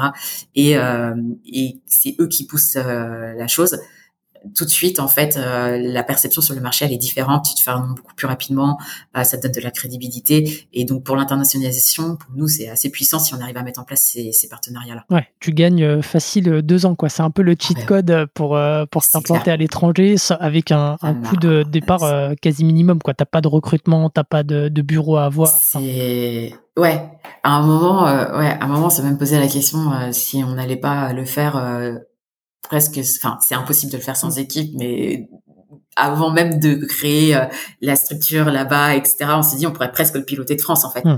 Euh, bon, finalement, on, on, veut pas, on veut le faire parce que encore une fois, nos clients euh, et surtout les experts comptables, ils ont un peu un trait commun mm. à l'international, c'est que c'est une population qui est, est pas forcément early adopter dans les nouvelles technologies. Donc euh, c'est toujours bien d'arriver avec euh, avec un acteur complémentaire et d'être présent et d'avoir d'assurer cette relation avec eux euh, parce que c'est c'est rassurant d'avoir quelqu'un qui, qui est là qui parle ta langue voilà donc donc on, y va et on est en train de créer l'équipe mais c'est vrai que euh, ces discussions pour nous elles sont ultra pertinentes euh, pour démarrer et, et accélérer hmm. c'est clair. Comme tu l'as dit tu gagnes deux ans. Carrément. Et puis euh, tu parlais de, de l'importance de conserver du lien avec cette cible là c'est pas pour rien si aujourd'hui tu t'animes aussi des webinars en France c'est aussi pour mettre un visage derrière et, et pouvoir bah, créer une connexion justement avec, avec tes prospects, avec tes clients. Ouais, complètement. C'est vrai qu'on a beaucoup, euh, on a beaucoup axé la, la stratégie euh, de communication autour euh, de, bah, de mon expertise métier. Euh, et, et bon, au début, j'étais, j'aime pas trop forcément prendre la lumière, donc euh, voilà, j'étais pas très à l'aise. Mais aujourd'hui, je trouve que ça a du sens. ça me fait plaisir de faire ces webinars et, et, les gens aiment bien. J'ai l'impression qu'on est en train de fidéliser un peu une communauté autour de ça. Euh, ça va pas être évident de, de dupliquer de le à l'international. Faut que je prenne des cours d'espagnol très rapidement. Mais en tout cas, dans l'idée, c'est vrai, c'est c'est sympa d'avoir ce lien avec ses clients et et moi, je, je trouve ça toujours génial d'aller discuter avec nos clients, de reprendre prendre leur retour. On est très euh, on est très dans la collaboration avec avec euh, notre cible. Non, mais c'est, euh, je pense que c'est une bonne approche de, mettre en avant ton, expertise. De toute façon, euh, c'est, beaucoup plus crédible d'un point de vue discours euh, commercial de, de, montrer que tu as eu justement un, passif et que tu connais très bien les problématiques auxquelles répond ton, ton outil. Donc, c'est un, bon élément de réassurance pour moi. Ouais, c'est certain. Et puis euh, la dernière fois, ça m'a fait marrer parce que à, la suite d'un webinaire, il y a quelqu'un sur euh, sur LinkedIn qui me dit mais euh, oui, merci pour les webinaires. Alors aussi, je me disais cette thématique-là, ça pourrait être sympa de la traiter un de ces quatre, etc. Et je me suis dit ah c'est bien, ça prend. Et, en fait, nous on fait des webinaires. Parfois, on parle pas du tout de régate sur des thématiques qui n'ont rien à voir. mais voilà, je trouve ça sympa d'être dans la communauté, de réussir à, échanger sur ces, sur les bonnes pratiques. Euh, on essaie de faire venir des, des gens qui ont un peu d'expertise dans certains sujets aussi, parce que bah, je suis pas experte dans tous les domaines. mais, euh, mais voilà, j'ai trouvé ça assez sympa. c'est clair qu'en termes de génération aussi d'idées pour ton, ton contenu derrière, c'est euh, vraiment du bonus. Ouais, quoi. ouais c'est clair. Je te propose de passer à, je dirais, à la dernière partie de, de l'épisode où, où, justement, bah, avec l'acquisition indirecte avec l'acquisition en indirect, vous avez euh, vous êtes monté en puissance assez rapidement, à hein, plus de 10 000 clients, euh, je le disais en, intro. Mm. Le, le, revers de la médaille, c'est quand même que tu as eu un scale assez, euh, assez violent. Donc, tu étais passé de 4 à 80 collaborateurs en, l'espace d'un an, puis de 80 à 150. Comment est-ce que toi, tu l'as vécu à titre perso en tant que CEO tu, tu, me disais que ça avait amené pas mal de désorganisation dans, dans, la boîte. Ouais, il y a eu euh, il y a eu une période un peu difficile au niveau des opérations Euh, parce que euh, effectivement, euh, bah, en tant que CEO, tu, tu regardes la boîte, tu dis ah c'est génial, on remplit nos objectifs commerciaux, c'est trop trop cool, continuons comme ça. Et puis tu te rends compte que derrière, il faut pédaler, il faut pédaler pour pour y arriver. on a eu du mal à, enfin je pense comme n'importe quelle société, en fait, on a toujours du mal à, à trouver les bons profils, à recruter. Enfin c'est clairement le nerf de la guerre, avoir les bonnes personnes dans son équipe. et du coup, on s'est rendu compte que monde euh, allait un peu avec euh, bah, sa façon de faire, son ressenti, et ça, ça, enfin voilà, tu vois, chaque CSM allait parler à son client et il y en a qui étaient très organisés, qui allaient faire euh, des suivis, puis d'autres qui sont pas du tout organisés, qui vont faire du chit chat et mais qui vont pas suivre leurs points. Et puis euh, euh, où est-ce que quand t'as quelqu'un qui part, euh, où, où l'information est-elle euh, mise, ben nulle part, etc., etc. Donc comment on arrive à, à assurer le suivi Et donc on s'est assez rapidement rendu compte qu'il allait falloir mettre des process en place pour essayer d'uniformiser le service euh, qu'on soit sur le même critère d'exigence pour tout le monde euh, et qu'on forme les gens euh, de façon un peu plus uniforme parce qu'en fait c'est un produit qui en plus est c'est un produit qui est technique. Alors nous au début on avait un peu du mal. Est-ce qu'on prend euh, des comptables et on leur apprend le customer care mhm. ou est-ce qu'on va prendre des gens qui font du customer care et on leur apprend la comptabilité? Donc on a un peu essayé tous les tous les éléments. Donc du coup, on a dû mettre en place bah, des parcours d'onboarding avec de la formation pour que tout le monde ait le bon niveau de, de, de, de connaissance du produit. Mhm. On essaye de les former régulièrement aussi parce que euh, vu qu'on a un produit qui bouge énormément, euh, voilà, euh, on mettre en place les bons outils pour euh, centraliser l'information, qu'elle soit bien à un endroit unique et, que si demain il y a quelqu'un qui part, on a bien l'information pour pouvoir récupérer son client et que ça se passe bien. S'assurer que on a des standards, des standards sur les déploiements. Euh, que euh, voilà, euh, passer un certain délai, c'est pas normal que le client ne soit pas encore déployé. Euh, voilà, les KPIs de suivi de l'équipe pour s'assurer que tout est en ordre de marche. Et ça, ça a mis énormément de temps à se mettre en place. Quoi, c'était, ça demande une énergie incroyable. Il faut trouver aussi les bonnes personnes qui arrivent à mettre en place les process, mmh parce que c'est bien de mettre en place des process hein, sur le papier, de dire ah ouais, on va faire ça comme ça maintenant, etc. Mais en fait derrière, euh, avoir aussi les bons managers qui s'assurent que les gens suivent les process qu'on a mis en place, parce que en fait, si tu ne forces pas les gens à suivre le process, euh, bah tu peux écrire tous les beaux process que tu veux, à la fin il y a personne qui le suit. Euh, les gens se rendent compte que si si euh, finalement tu leur demandes pas de prouver, de reporter, etc. sur ces éléments-là, bah, ils se disent oh, finalement oui, il y a un process, mais on s'en fout, mm. personne regarde si on suit ou pas. Donc, euh, donc voilà, ça a été euh, un gros gros travail sur les opérations. Et en plus pour nous, ça avait un impact hyper business parce que euh, quand tu, tu déploies chez un expert comptable, euh, les opérations, c'est le nerf de la guerre et c'est ça qui fait que tu vas réussir à passer euh, d'un MRR de 300 euros sur un expert comptable parce qu'il a pris une trentaine de dossiers euh, à un, un, MRR de, de 2000 euros parce qu'il a déployé sur tout son cabinet. Hmm. Donc cette partie opération, elle est ultra ultra importante. Mettre en place les bons process, s'assurer que c'est plus fluide possible. Et ça, c'est beaucoup d'itérations, beaucoup de réflexions. sur comment le faire. Enfin, je pense que je, sais pas combien on a fait d'ateliers sur le sujet, hmm. sur qu'est-ce qu'on peut mettre en place au niveau des opérations pour que ce soit le plus fluide possible. Tu as impliqué qui justement dans, cette conversation euh, pour, euh, bah, je dirais, euh, structurer ton process d'onboarding et faire en sorte qu'il soit le plus efficace possible et le, plus... ouais, sans, pour qu'il soit sans couture pour l'expert comptable? Bah, Qui on a inclut euh, un peu tout le monde en fait euh, parce que tu as besoin d'avoir un peu une vision stratégique de où tu veux être euh, en termes de service, d'expérience utilisateur, etc. Enfin client et et une vision pratique de ok c'est quoi ton ton quotidien? Qu'est-ce que tu fais concrètement tous les jours? Et comment je vais pouvoir t'aider pour mettre en place les bons éléments, comment on se partage les bonnes pratiques pour que toi tu fais comme ça, mais que ton collègue il fasse aussi euh, de la bonne façon, etc., etc. Donc en fait, tu as des managers euh, sur comment on met en place les bons KPIs de suivi, qu'est-ce qu'on, quels sont les process qu'on va mettre en place, et puis il y a euh, les contributeurs euh, sur bah c'est quoi ton quotidien en fait, qu'est-ce que tu fais concrètement? Et comment j'arrive à faire en sorte que tout le monde puisse le faire correctement. Quels sont tes pains? Euh, Sur quoi tu te sens démuni? Euh, Tu as besoin de support parce que euh, quand les clients te posent tel type de questions ou tel type de questions, tu sais pas quoi leur répondre, euh, etc., etc. Donc en fait, ça, ça, se fait à plusieurs niveaux. quoi. C'est vraiment euh, euh, contributeur individuel, manager et à nous les founders, quoi, hmm. tout simplement. Hein. Ok, donc ça, vous avez fait euh, une série de, de, plusieurs workshops justement pour itérer, itérer, et après, il euh, faut réussir à implémenter tout ça dans l'organisation, parce que comme tu l'as dit, euh, mettre en place un process sans derrière euh, qui soit appliqué, bah, c'est complètement useless, quoi. Mm. C'est donc pour l'application, c'est les managers intermédiaires qui, qui s'en occupent, c'est ça. Donc il y a un process et derrière il y a, y, a, y a, le reporting automatiquement. Bah oui, en fait, c'est hyper important. On s'est rendu compte que c'est comme tout, hein, parfois on, apprend aussi en marchant, euh, que bah effectivement qu'on ne demandait pas aux gens de faire euh, un reporting sur ce qu'ils faisaient quelque part.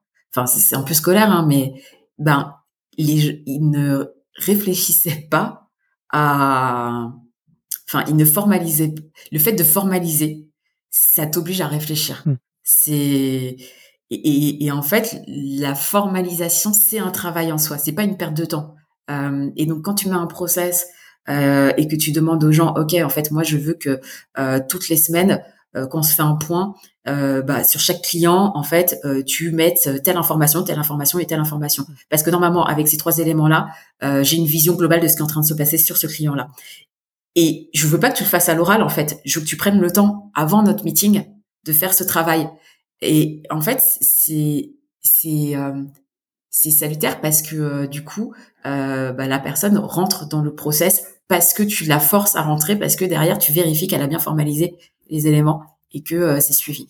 Euh, voilà. Donc au début, je, je, me, je, me rendais compte que, enfin, je, je me rendais pas compte qu'il fallait à ce point rentrer dans le forcer les gens à le mmh. faire mais euh, mais en fait euh, bah voilà on a eu quelques mauvaises expériences on s'est rendu compte que si tu rentrais pas dans ce niveau de détail et que tu forçais pas les gens à réfléchir là-dessus bah finalement ils le faisaient pas et que derrière c'était pas suivi et que donc on avait des problèmes quoi. Mmh. et euh, donc les zones où ça fait mal dans dans dans une situation comme ça c'est comme tu l'as dit la partie opération onboarding vis-à-vis de vos, vos clients experts comptables euh, tu m'avais aussi... entreprise d'ailleurs. Ouais, ou entreprise. Et tu m'avais aussi parlé de la tech. Tu me disais que ça chipait moins vite et que ça ah. c'était hyper frustrant, hyper contre-intuitif. Est-ce que tu peux revenir dessus? Oui, je pense que ça c'est euh, un truc que toutes les startups vivent quand elles grossissent. J'imagine, tu dois en voir pas mal qui te disent la même chose. Mais effectivement, euh, je sais pas, au début on a commencé avec une équipe euh, d'une dizaine de tech, euh, après on est passé à 20, après on est passé à 30, 40, 50. Je crois qu'on doit être à peu près 60, 50, 60. J'ai perdu un peu le compte, mais ça doit être pas loin.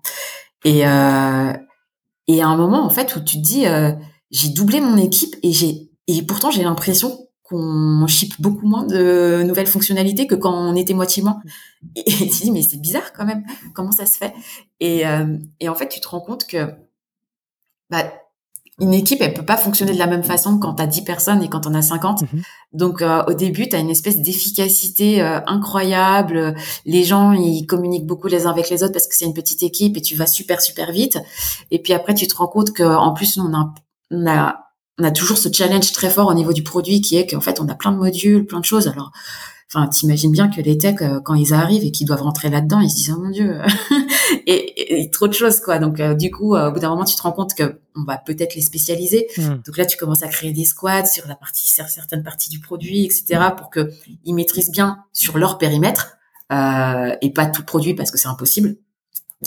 Et puis euh, après, tu te rends compte que euh, bah euh, c'est bien, mais tes squad leads, ils sont peut-être un peu juniors pour certains. Alors peut-être falloir amener de la seniorité, etc.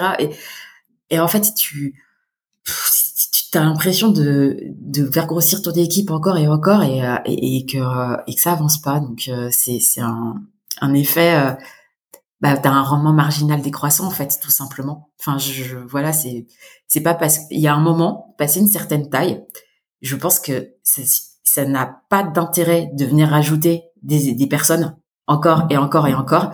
il y a une rationalisation du process à faire, de la façon de travailler, pour pouvoir récupérer de l'efficacité sur sur sur les personnes dans, dans l'équipe parce que ouais, tu as un rendement marginal décroissant. Hmm. Au bout d'un moment, tu peux rajouter, ça sert plus à rien en fait.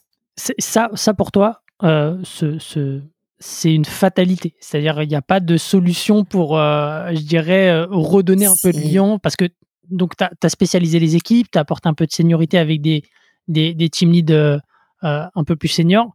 mais, mais est-ce que c'est forcément obligatoire ce, ce, rendement marginal ah décroissant? Comment, comment est-ce que tu fais ah. pour justement non, en fait, ouais, c'est pas que c'est une fatalité. Euh, enfin, c'est une fatalité dans le sens où euh, c'est obligé que ça arrive à un moment. Hmm. Après, tu peux en sortir, mais euh, ben nous, qu'est-ce qu'on a fait? Encore une fois, ces fameuses histoires de reporting. Ouais. moi, enfin, franchement, j'ai découvert l'utilité du reporting. Hein. Euh, pourtant, j'étais financière et donc je faisais ça avant. mais, mais vraiment, c'est, c'est quand même quelque chose. De... Il faut pas, il faut pas tomber dans l'excès. Mmh. Mais c'est, c'est énorme. C'est-à-dire qu'en fait, on a donc on a spécialisé, on a fait des, des leads, on a mis des squad leads, et on se rendait compte que euh, bah, notre perception de ce que devait faire un squad lead mmh. par rapport à ce qu'il faisait n'était pas la même en fait on n'était pas aligné sur le fait que bah, pour nous c'était un manager d'équipe euh, donc en fait, euh, s'il fait des sizings sur des fonctionnalités et euh, et qu'on se retrouve à avoir euh, euh, le double du temps qui avait été estimé, bah il est accountable pour ça en fait. Il, il c'est pas juste ah bah ouais on a pris on a pris le double ah bah pas de chance. Non non en fait il y a une gestion de projet qui est importante. Alors elle est faite par le produit bien sûr, mmh mais elle est aussi en interne. Et donc finalement ce qu'on a mis en place c'est que bah avec Alexis euh, une fois toutes les deux semaines, on fait euh, on fait la revue de pactage euh, de tous les squad leads. Donc on se prend une journée et on passe une demi-heure avec tous les squad leads et on a on aura dit bah voilà nous on veut que tu nous expliques comment fonctionne ton équipe. Euh, quels sont les projets qui sont en cours? Est-ce que tu penses que tu vas toujours tenir tes délais? Est-ce que tu penses que tu vas avoir du retard sur euh, tes projets? Pourquoi? Euh, quels sont les bugs qui sont dans ta dans ta squad à l'heure actuelle? Est-ce que tu les as bien dépilés? Euh, Comment ça se passe d'un point de vue RH dans ton équipe? Est-ce que tout le monde est au niveau? Est-ce que est-ce que c'est pas le cas? Est-ce que tu as un problème RH avec quelqu'un de ton équipe? Mmh. euh, etc etc et en fait le fait de devoir faire ça avec nous toutes les deux semaines alors au début euh, on avait euh, des séances on regardait ça on disait oh là il y a du taf encore. Mmh. et puis aujourd'hui euh, ils sont vachement montés en compétences en fait. Euh, tu vois qu'ils maîtrisent leur équipe, ils maîtrisent leur projet, qu'ils euh, ont pris, euh, voilà, ils sont, ils ont monté en, en management parce qu'on les a forcés à faire du reporting sur le sujet et que le fait de nous parler toutes les deux semaines et de devoir nous expliquer pourquoi ça marche pas ou pourquoi ça marche, et eh ben du coup, euh, ils ont pris en place, leur, enfin ils ont pris leur rôle et c'est beaucoup plus efficace. Enfin, on voit que sur certaines squads, on récupère l'efficacité qu'on avait perdue grâce à ce process-là. Ça, c'est hyper intéressant, là, ce, partage. Ça a beaucoup de valeur. J'aime beaucoup. Euh, donc, au final, maintenant, ils ont complètement adhéré, on va dire, à cette nouvelle routine euh, euh, bimensuelle de, faire justement un peu cette, ce sparring entre, entre leur équipe et, et, Alexis et toi. Exactement. Et, et même pour, pour moi, je trouve ça en fait, je trouve ça génial parce que ça te permet de remettre le lien avec les équipes. Parce que quand tu as des équipes qui grossissent et qu'à un moment, tu, tu sais, enfin, je, pense que tout, tout founder a, a, vécu ça à un moment. Il arrive dans le bureau et il voit quelqu'un, il dit, mais c'est qui cette personne? Hmm. Comment ça se fait que je ne connaisse pas cette personne? Lui, il connaît, mais pas l'inverse, quoi. bah ouais, et ça c'est un peu perturbant au début. Et on se dit ah ouais, bah c'est on grossit, c'est tout, c'est comme ça. Au bout d'un moment, tu peux pas connaître euh, individuellement toutes les personnes, même si euh, je trouve que ça reste sympa de le faire, mais voilà. Et en fait, avoir ces ces réunions avec les squad leads, euh, bah c'est bien, ça te permet de rester euh, dans les sujets, euh, de, de, garder une vision complète de ce qui se passe et, et, et je pense que c'est parce que tu as cette vision-là d'ailleurs que tout part pas en live. Mm. Euh, c'est important de pas rester trop high level. Enfin, c'est important de faire les deux en fait. C'est important d'être high level pour pouvoir avoir la vision, mm. mais c'est aussi important de mettre les mains dedans parce que c'est parce que tu mets les mains dedans que tes managers vont mettre les mains dedans, que du coup tout le monde met les mains dedans et qu'on arrive à atteindre nos objectifs. Parce que si tu si tu es trop hands-on, euh, je pense que tu peux vite te retrouver avec une très grosse structure avec beaucoup de gens, mais pas avec avec peu d'efficacité. Mm. En tout cas, nous c'est notre ADN ça fait partie de notre ADN depuis le début de mettre l'efficacité de de tous les contributeurs, c'est quelque chose qui est important pour nous. On est exigeant là-dessus, et, euh, et, et, je pense que bah tu peux pas être exigeant avec les autres si toi tu tu le fais pas non plus. Donc euh, voilà, je pense que mettre les mains dedans, c'est ce qui permet de sortir euh, de ce truc un peu de de management superficiel où tu as plein de gens qui arrivent, une espèce de grosse structure qui se met en place avec de la lourdeur et où tu chips plus rien. Euh, voilà. Trop bien. Et dans quelle mesure, euh, tu vois, cette, euh, cette phase d'hypercroissance d'un point de vue équipe, ça t'a amené à réfléchir à ton organisation, tu vois? Est-ce que, est que ça t'a amené à repenser des choses à, Voilà, je serais curieux d'avoir ton, ton avis là-dessus. Oui, ça a forcément des impacts qui sont très concrets sur la segmentation des tâches au sein de la société.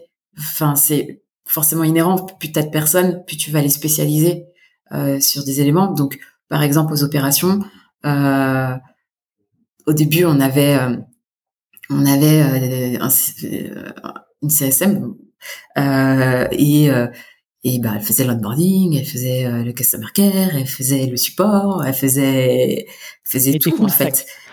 Voilà, c'est ça.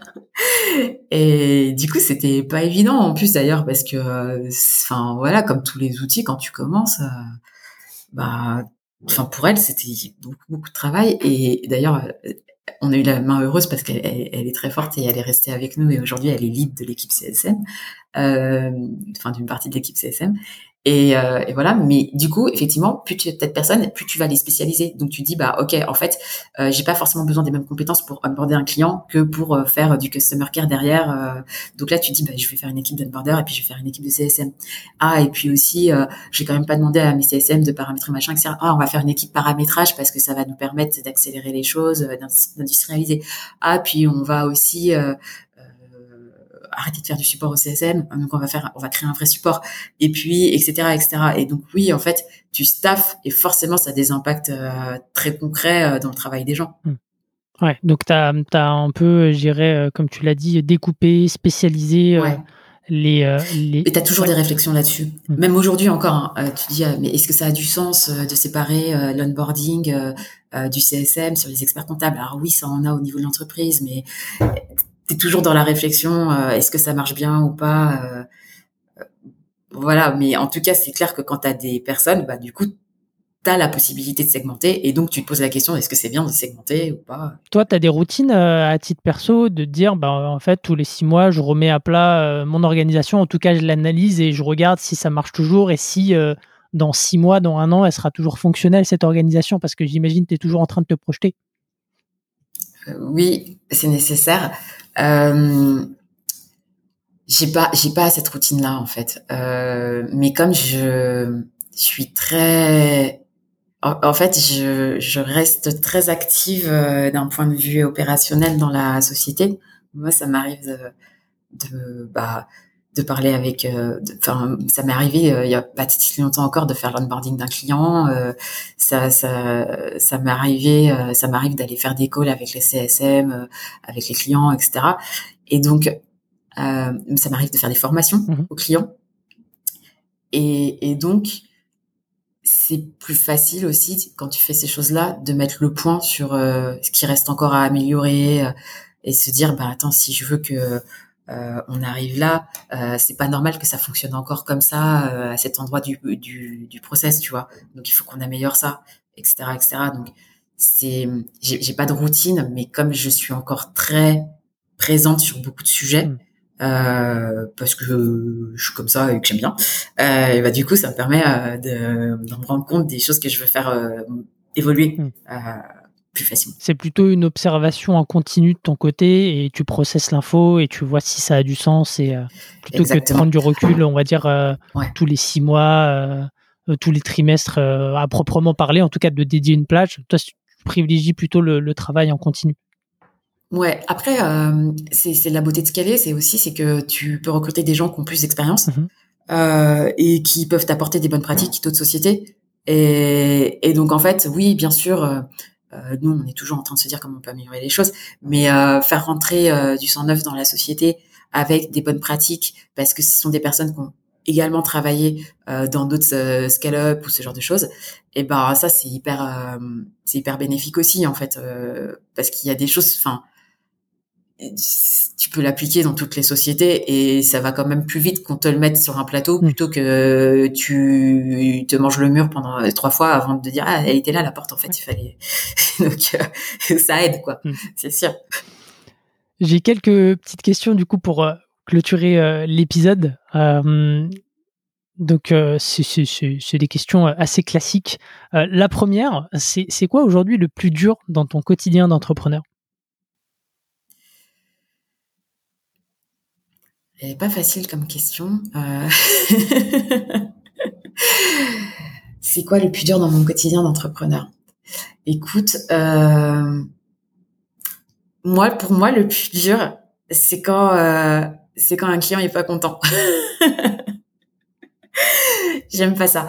Euh, donc, euh, je, commence à prendre un peu du recul là-dessus, mais mais euh, mais ouais, non, je j'aime bien mettre un point d'honneur à ce que les choses soit parfaite. Euh, donc c'est vrai que ça, euh, mais sauf que tout peut pas être parfait. Mm. Donc euh, il faut, enfin c'est bien, c'est bien pour la vision, mais c'est vrai que parfois le chemin il est long pour mm. arriver à quelque chose de parfait.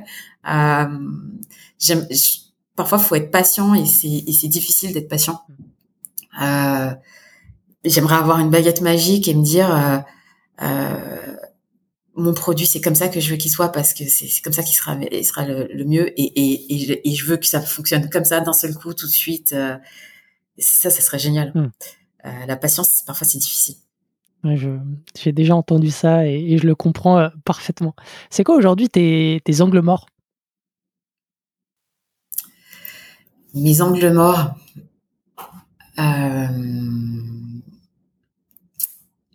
Tu veux dire d'un point de vue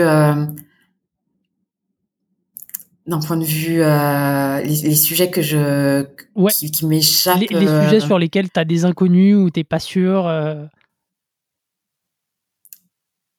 bah le sujet sur lequel j'ai des inconnus c'est pas facile non plus de répondre. J'espère que j'en ai pas trop en fait parce que sinon c'est pas un problème. Non euh, aujourd'hui ce que je ne sais pas faire parce que j'ai pas les compétences c'est quand un dev me dit euh, que euh, un truc va prendre euh, trois semaines et que moi j'ai l'impression que c'est simple, mais qu'en fait j'ai pas les compétences techniques pour euh, challenger cette chose-là. ça pour moi c'est un, angle mort qui qui, qui m'embête un peu. Hmm. mais bon, heureusement, hein, on a des CTO, on a tout ça quoi. c'est aussi un peu leur taf quoi. mais oui, moi j'ai pas tout, j'ai pas. Il y a un moment où on peut pas avoir toutes les expertises, donc. Ok. Euh, si tu devais changer euh, une chose aujourd'hui dans l'histoire de, de Régate, ça serait quoi? Dans le passé ou dans le futur? Dans le passé. dans le passé, qu'est-ce que je changerais? Euh... Écoute, je pense qu'on a, enfin, je, je, comme ça, là, je vois pas. Je trouve qu'on a été assez efficace. Euh, dans la constitution du produit, euh, dans le go-to-market. Enfin, je trouve qu'on a exécuté euh, peut-être la, la, si la chose que je changerais, c'est que euh, on a sur le produit en fait comme on a deux cibles on a mhm. la partie entreprise on a la partie expert comptable la partie expert comptable euh, bah, c'était pas mon expertise à moi euh, et donc en fait on a fait le produit euh, pour les entreprises mhm. et ce que je te disais c'est que après on l'a fait évoluer un peu pour les experts comptables si je devais refaire les choses je pense que dès le début, j'intégrerais cette composante avec la partie expertise comptable et, et on gagnerait du temps là-dessus. Euh, donc ouais, on aurait pu aller un peu plus vite sur cette partie marché expert comptable. On a, on a démarré un peu tardivement. Trop bien. Euh, dernière question. Est-ce que tu as un livre, une ressource à nous recommander, quelque chose qui, qui t'a marqué? Euh... En fait, je recommande toujours la même, la même, la même parce que euh, parce que j'adore. Euh, c'est un podcast euh, qui s'appelle euh, Les couilles sur la table. Ok, je connais pas. tu m'y attendais pas. ça n'a rien à voir avec euh, avec le boulot, euh, bien que d'ailleurs, parce que en fait, euh, c'est un podcast qui traite qui traite de bah, des questions, euh, c'est un podcast féministe, mhm. enfin féministe, mais pour les pour qui traite des masculinités mhm. en fait, et quelque chose de très intéressant. Avec qui est animé par Victor Tualion et que et que j'adore à titre personnel et que je recommande à tout le monde voilà et du coup parfois il traite de thématiques d'ailleurs dans le domaine du travail euh, voilà, donc euh, c'est sympa aussi. Voilà. Bon, par contre, ça va pas vous aider à scaler une boîte, quoi. et euh, je le mettrai en description pour les curieux. Euh, et, est-ce que est-ce tu as aussi peut-être sur la partie business ou pas, hein, pas obligatoire, mais est-ce que tu as un bouquin que toi, enfin qui t'a marqué ou que tu offres à des membres de ton équipe Non? Non, j'ai pas. Enfin, j'ai des bouquins que j'adore, mais pas que j'offre aux membres de mon équipe, encore une fois, qui n'ont rien à voir avec le travail. ok.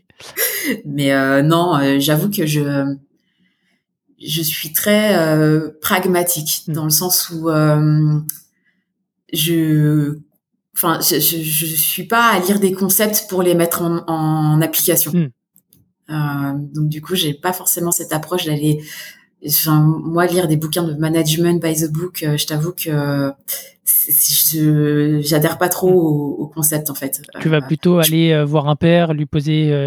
ouais. Tu vas prendre 30 minutes. C'est tellement plus lui. pertinent. Je, je enfin ouais. Nous on aime bien dire enfin ici on dit toujours ah non mais nous on fait pas du management by the book. Mm. ah non mais on va pas faire du marketing by the book.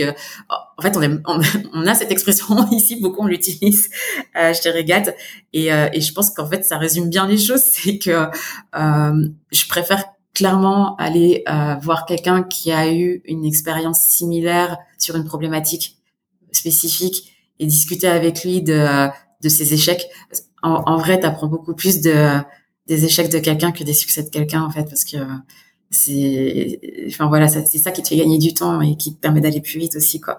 Donc euh, voilà.